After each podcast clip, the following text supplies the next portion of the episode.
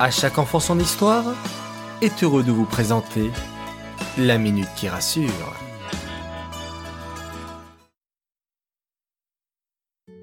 Coucou mes chers enfants. Aujourd'hui, on va parler de cadeaux. Quel enfant n'aime pas recevoir de cadeaux? Ça n'existe pas. Le petit problème, c'est que vous en voulez toujours plus et que vous en voulez tout le temps.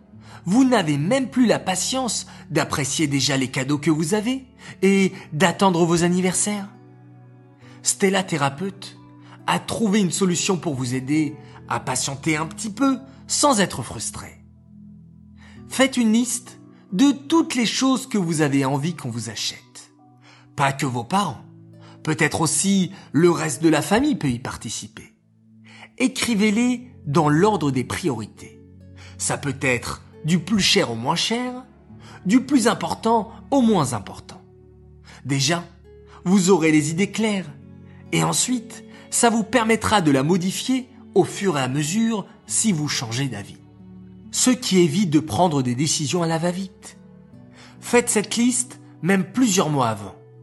Le fait d'avoir un objectif va vous aider à rester positif et le temps paraîtra moins long. Prenez le temps de regarder les catalogues, les sites internet ou directement dans les magasins.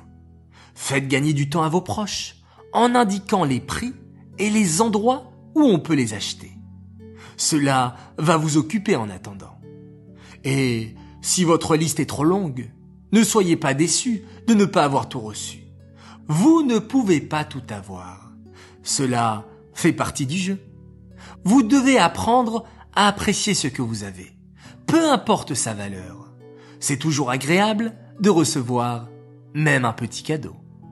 Voilà les enfants, c'était le petit cadeau de Stella que je remercie une fois de plus. À tout à l'heure.